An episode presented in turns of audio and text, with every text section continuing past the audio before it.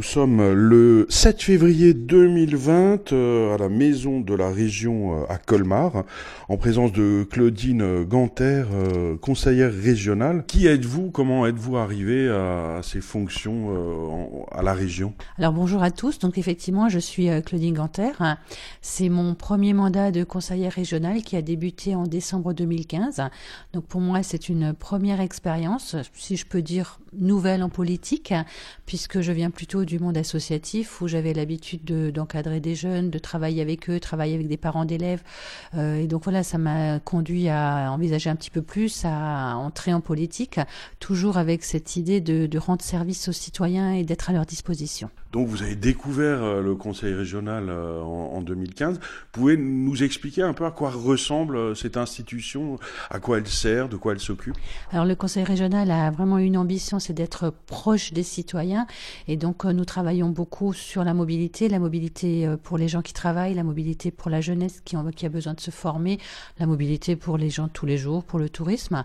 On travaille beaucoup sur la formation professionnelle aussi de tout âge. On est tourné vers l'international, vers On a euh, la, jeunesse, bien sûr, je l'ai dit, c'est une de nos priorités. On a également tout ce qui est l'économie, puisque la, région est en charge de l'économie, de soutenir les entreprises, d'être à côté d'eux pour que nous pour être une région dynamique. Euh, voilà, c'est peut-être les compétences principales que je pourrais encore euh, encore développer, mais vraiment le message principal, c'est être au service de nos citoyens. Donc le, le président m'a confié la présidence de la commission Europe internationale et euh, transfrontalière. Donc euh, je suis en charge de toutes les questions transfrontalières, questions transfrontalières qui sont souvent transversales. Donc je m'appuie beaucoup sur euh, mes autres collègues. On a beaucoup de circulation d'informations pour que si quelque chose me, me parvient, un souci ou un problème à régler, je puisse leur transmettre et eux inversement me tiennent au courant de ce qu'ils font. L'Europe, bien sûr, on milite beaucoup pour Strasbourg, capitale européenne, c'est un sujet important et l'international parce qu'il est aussi important pour nous d'avoir des relations avec euh, d'autres régions dans le monde pour pouvoir aussi euh, bah, permettre à nos jeunes de voyager vers là-bas, d'avoir des échanges universitaires, de permettre à nos entreprises de se connaître. Donc voilà un petit peu ma mission. Alors justement, le samedi 15 février 2020, euh, un séminaire jeunesse et transfrontalier se déroule à Strasbourg. Vous pouvez nous expliquer ce qu'est cet événement et pourquoi il est organisé? Bien sûr, avec plaisir, surtout que c'est une, c'est une nouveauté. Donc euh, l'année dernière, euh, Elisabeth Ackermann était euh, présidente de la conférence du Rhin supérieur, hein, qui est le parallèle euh, du Conseil Rhénan, lequel j'étais également présidente l'année dernière. Hein, et son programme était une action jeunesse. Et elle voulait savoir ce que la jeunesse pense du transfrontalier, comment elle vit le fait d'être tout proche et que ce Rhin ne soit finalement qu'une, passerelle, ne soit pas une frontière. Donc on, elle a fait un, un sondage important. à la conclusion, à la présentation des résultats, il m'a paru important de proposer une action jeunesse à la région Grand Est pour continuer à ce que cette jeunesse suisse, allemande et française puisse se rencontrer, puisse discuter et euh, un soutien, une espérance forte pour samedi prochain, c'est qu'il en sort du concret avec une action à débuter, à prolonger et à installer. Mais euh, justement, donc il y a eu une enquête. Euh, parmi les conclusions, euh, il semblerait que bah, les liens transfrontaliers soient pas quelque chose d'automatique, de, familier pour pas mal de jeunes.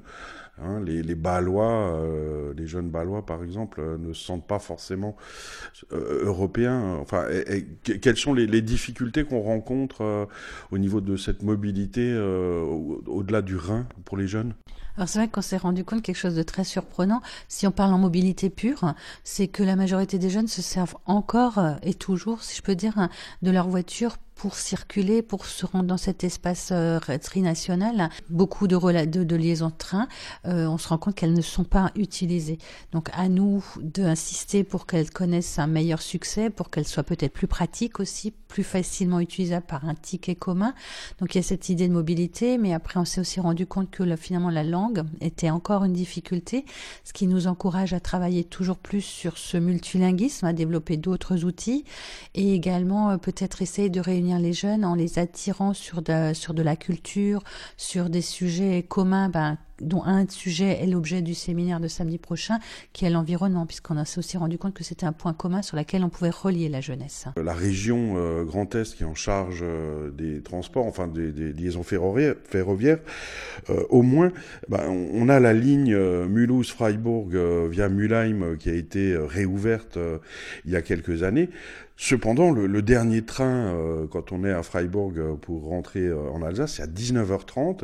Et en plus, parfois, il, disparaît sans prévenir. Est-ce qu'il est prévu une évolution de cette ligne pour faciliter le transport des jeunes et des moins jeunes entre nos deux pays?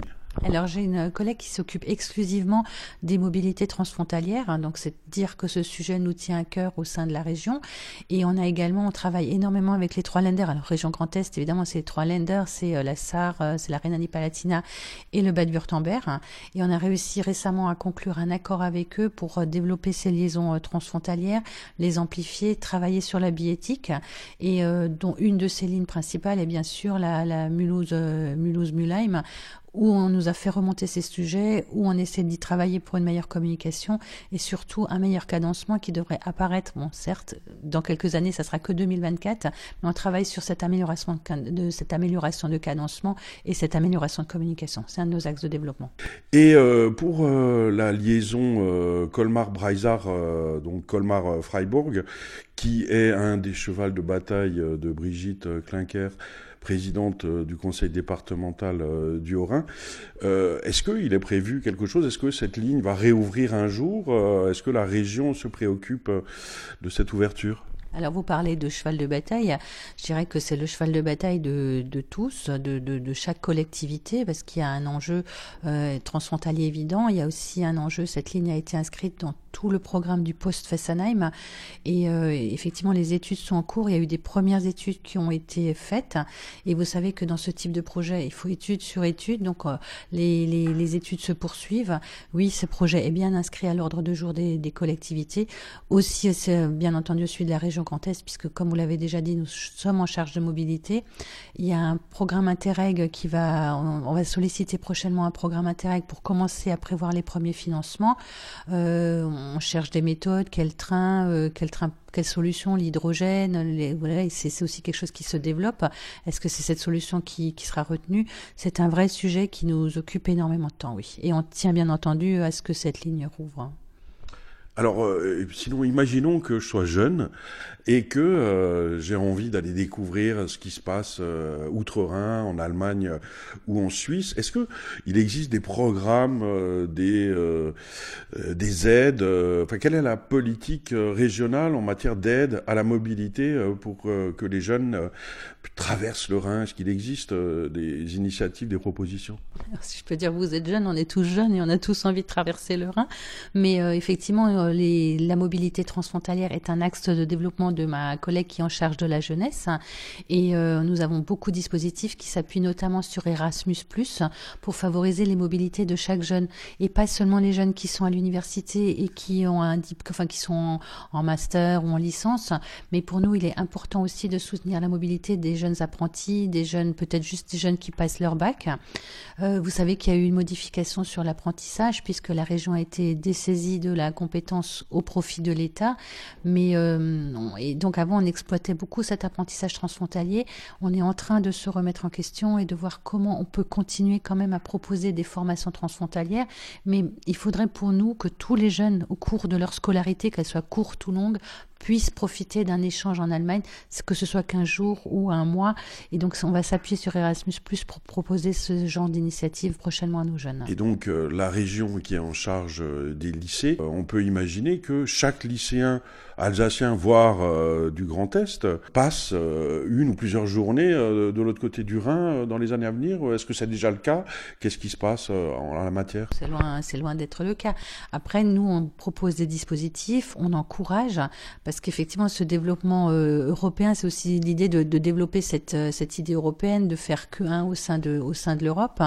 on l'encourage, mais on n'aura jamais la main pour, pour forcer la chose. Donc, on va proposer des dispositifs, on va communiquer là-dessus pour encourager effectivement l'ensemble des lycées, les, directions de lycée à en parler à leurs élèves, avoir à faire le maximum. Mais donc, c'est un projet que nous portons actuellement, qu'on cherche à développer et à enrichir. On est en, pleine ébullition, je peux dire, sur ce sujet chez nous à la région Grand Est. Vous avez évoqué euh, le problème euh, de la langue entre euh, d'un côté les Suisses et les Allemands et de l'autre côté les Français. Mais est-ce que la réalité d'aujourd'hui, c'est pas que quand un Allemand rencontre un Français, il parle anglais? Ah, hélas, oui, c'est ce que, en fait, c'est ce que font mes enfants et euh, ça, me désespère un petit peu, puisque l'anglais est la langue universelle et est tellement simple, mais c'est à nous de mettre l'allemand, alors je dirais pas en avant, mais à équivalence avec l'anglais. On sait bien qu'à partir d'un niveau d'études, il faut l'anglais, c'est la langue universelle, mais on trouve des solutions pour que l'allemand soit, hum, voilà, est-ce que attrayant, est-ce que je peux dire ça, est-ce que euh, leur trouver que la, qu'ils parlent l'allemand par euh, via des jeux peut-être ou via des, moyens de connexion modernes. Euh, donc nous, on travaille beaucoup sur, cette, euh, sur ce développement de l'allemand également. Nous, avons, nous proposons une plateforme linguistique en, allemand, donc avec un présentiel, mais aussi un, un, travail sur la langue allemande via un écran pour que cette, euh, cette envie d'apprendre se, se, fasse. Et en fait, on le propose à un moyen, un moment où la, la jeune ou le jeune ou un adulte a besoin de parler allemand. C'est quand il se rend compte qu'il en a besoin que souvent il est un petit peu perdu.